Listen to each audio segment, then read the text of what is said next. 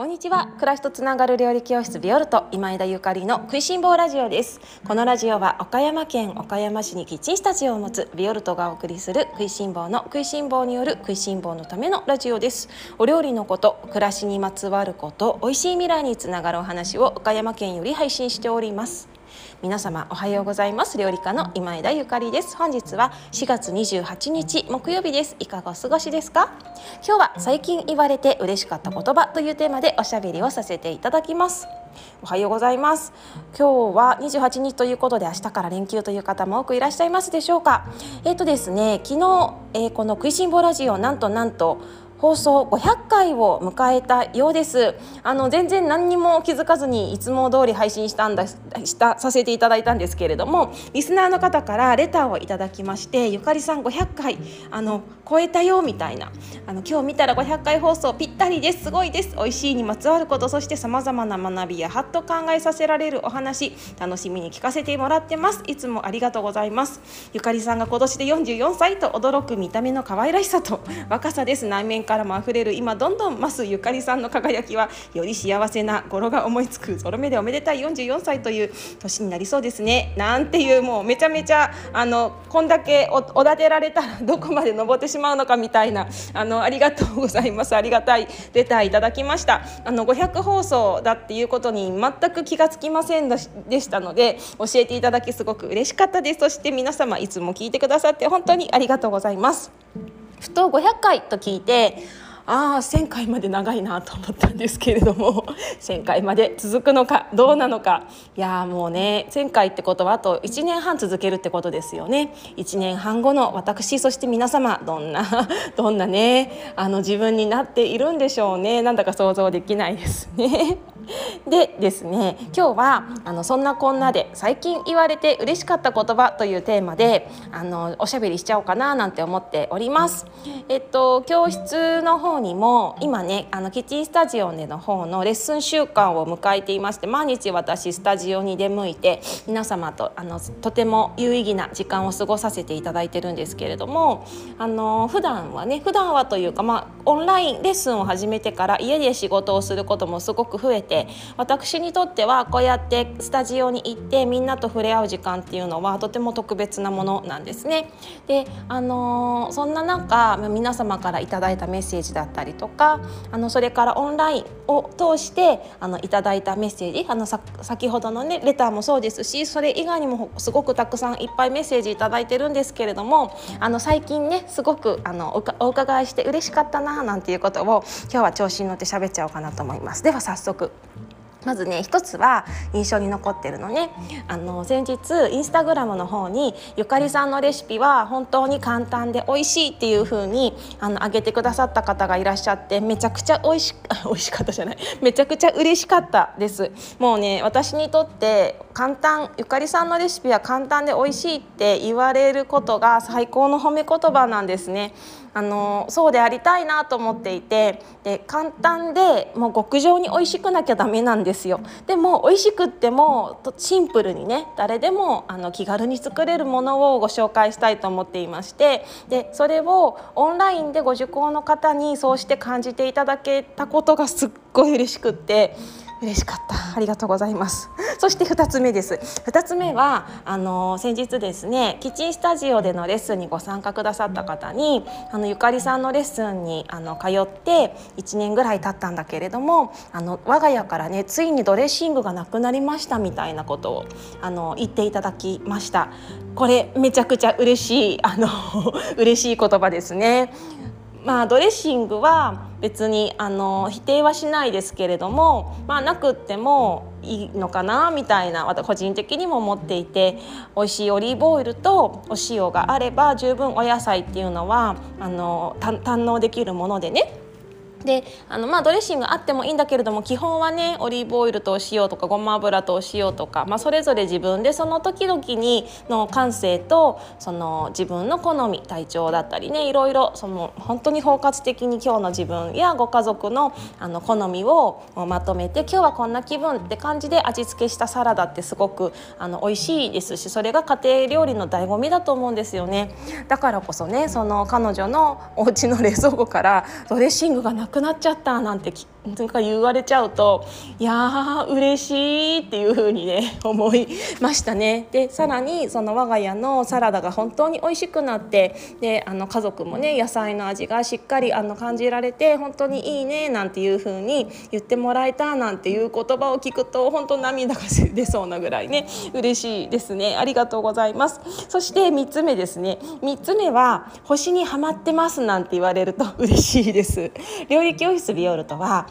あのお料理教室なんですけれども私が星にはまってしまったばっかりにみんなにも強制的にとは言わないですけれども、まあ、5人でね一緒にあの星の入門編にあの入門編を学びたい方は一緒に学ぼうみたいな感じで。オンラインの方で星部っていうのをあの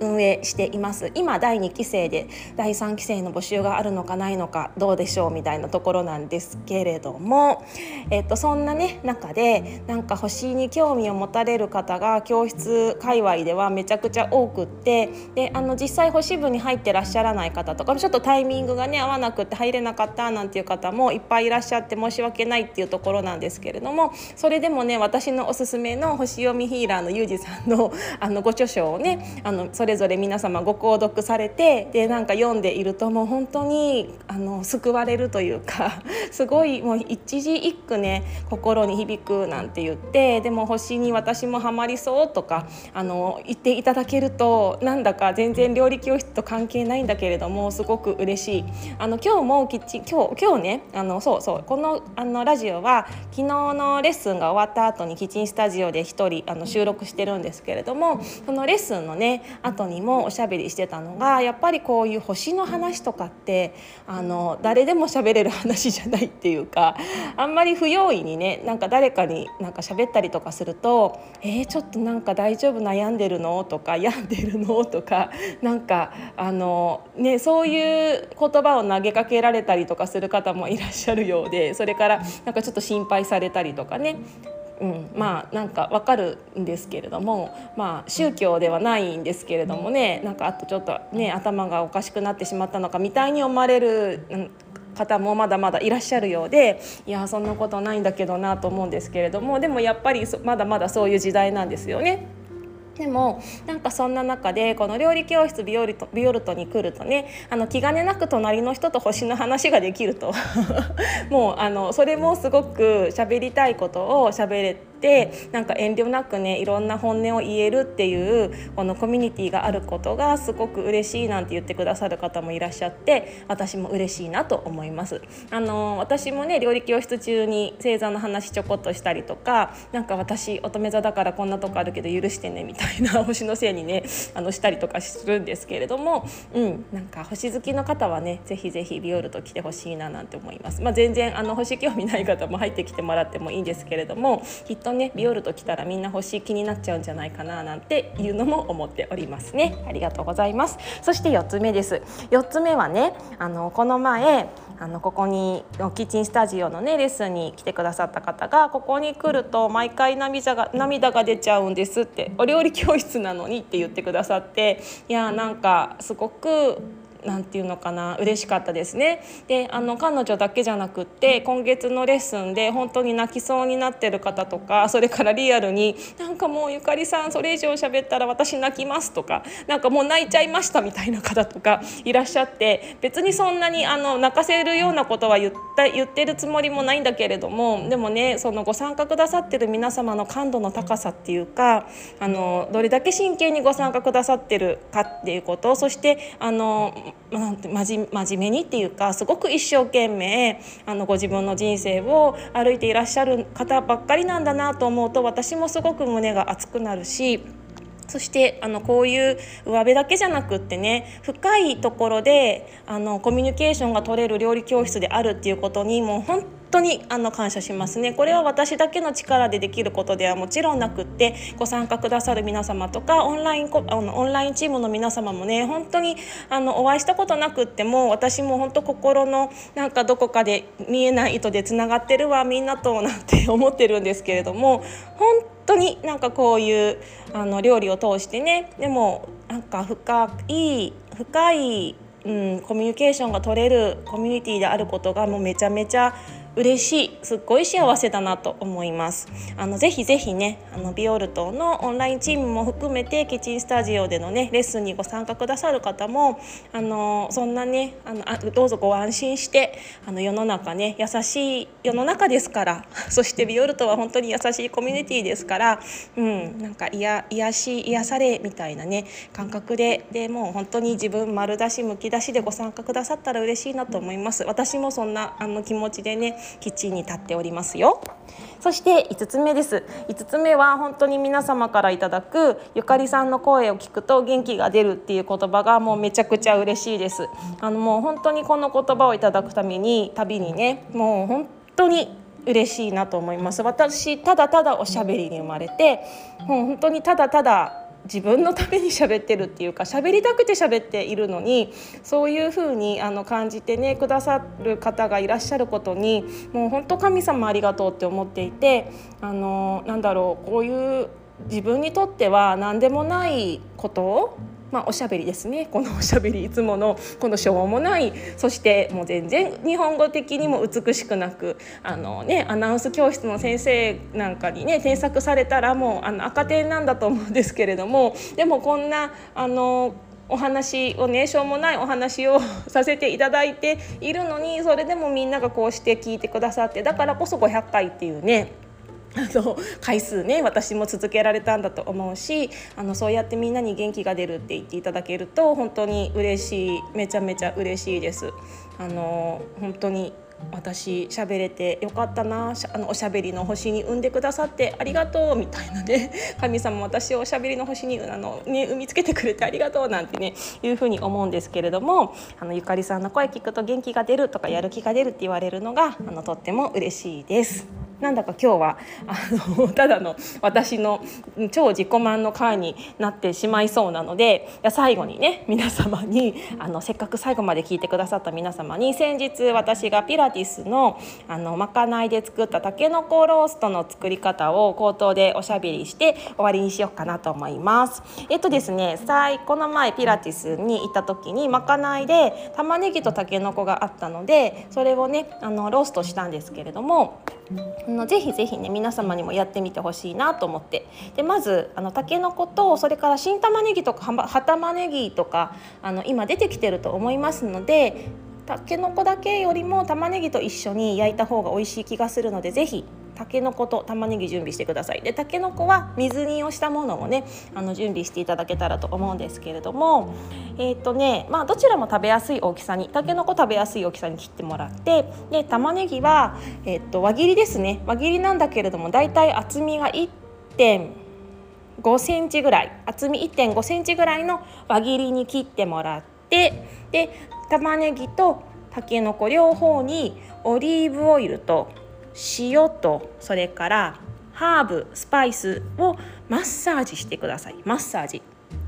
野菜を塩とオイルとスパイスとハーブでマッサージするの。で今回私があの使ってみたスパイスっていうのがどんなものかっていうと,、えーとクミンですね。クミン。クミンシードよりクミンパウダーの方が焦げなくていいかもしれない。クミンパウダーとそれからオレガノです。オレガノはビオルトのホームページじゃない。オンラインショップの方であの野生のオレガノというめちゃめちゃ美味しいオレガノがあるんです。まあそれはおすすめですけれどももしまだなんかお家にオレガノありますなんていう方は生のでもねいいのでそれを使っていただいていいんですがオレガノ。そして、うんとね、その時は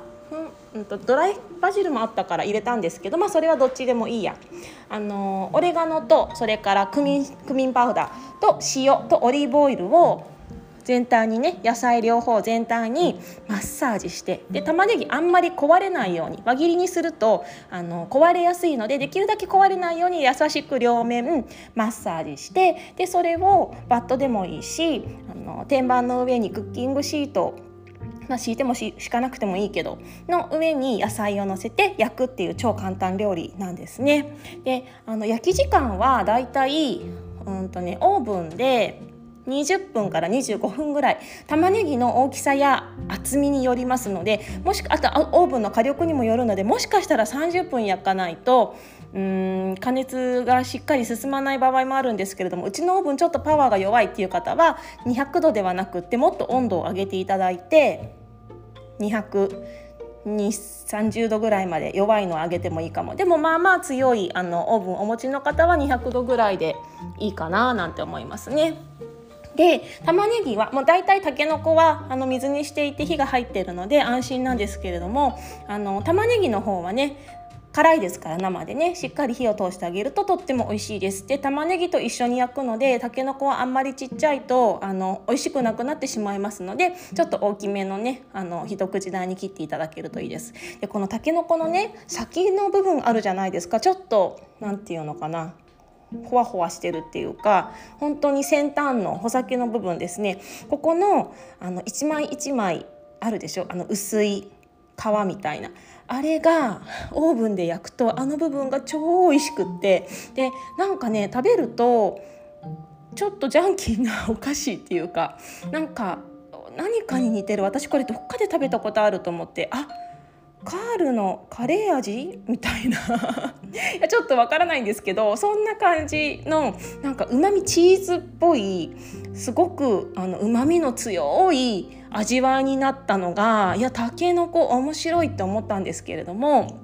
ちょっとねあの騙されてた騙されたと思ってやってみてください。であの一緒にあのご飯食べたお友達なんかも「たけのここんな風にして食べ初めて食べた」って言ってでこのねスパイスと合わせるとめっちゃいいねなんて言ってくれて私もあの即席で作っただけにねなんかすごい嬉しかったんですけどあのねもしまだまだたくさんたけのこあるわなんていう方はやってみていただけたらいいなと思います。であの今回ご紹介したたけのことこの玉ねぎのローストなんですけれどももう消えちゃうかもしれないけどインスタグラムのストーリーズともう消えちゃうかなそれからえっとですねツイッタービオルトのツイッターの方にも載せていますのでもしねもう一回ちょっと文章で確認したいなんていう方はそちらで見ていただいてもいいかなと思ったりします。っていうこっていう感じでね今日は最後まであの私の自慢話を聞いてくださった皆様に、えー、玉ねぎとたけのこローストの、えー、レシピのプレゼントでした。えっ、ー、とですね昨日ビオルトのオンラインチームの中では4月の整えの会をライブ配信しました。整えの会というのは包丁研ぎの会なんですけれども月1で私が包丁を研ぐ一緒にみんなねまあ一緒にっていうかあの一緒に研いでもらってもいいですしアーカイブを残しているのであのタイミングが合う時にね、まあ、10日以内ということで今回5月5日までアーカイブを残そうと思っているんですけれども連休中にぜひぜひ皆様包丁を研いでみてくださいね。あの包丁がピカピカになっていると本当にお料理が楽しいです。そしてあのとても不思議なんですけれども自分もねピカピカになるんですね。自分の心がスーッとねピカピカにあの落ち着くんです。で包丁が全然と切れないでお料理するっていうのは意外とね私たち気づいてないかもしれないんだけどかなりのストレスになってるんですよね。ですのでぜひね月に1回一緒に包丁研ぎの時間をとっていただけたら、うん、より美味しいご飯が食べられるんじゃないかなと思って。もうねこれは正直レシピなんかよりも全然大事なことです。ですので包丁研いだことないよとかね私になんかできないよっていう方もいらっしゃるかもしれませんがそんなことないです私もあの大人になってね初めて自分で研げ研ぐようになってもうややているからちょっとずつできるようになっただけでねまだまだみんなの前でやるのは正直いいのかな私がやってって思うぐらいなんですけれどもでもねやっぱりやればやるだけ腑に落ちてくるし上手に研げるようになってくるので誰もが最初は初めてだから是非あの包丁ね研い包丁研ぎね皆さんやってみてください。ビオルトのオンラインチームではオンラインサロンとオンラインレッスンの2本柱で運営しているんですけれどもこのようにあの毎月包丁研ぎをねライブ配信したりだったりとかいろいろな投稿させていただいております。あのまたねなんか他にもライブ配信してみんなと交流できる機会もいろいろ持ちたいななんて思っていますので何かねアイデアこんなのどう？なんていうアイデアがある方ぜひぜひ教えてくださいませ。それでは今日も美味しい一日をお過ごしください。暮らしとつながる料理教室ビオルト今枝ゆかりでした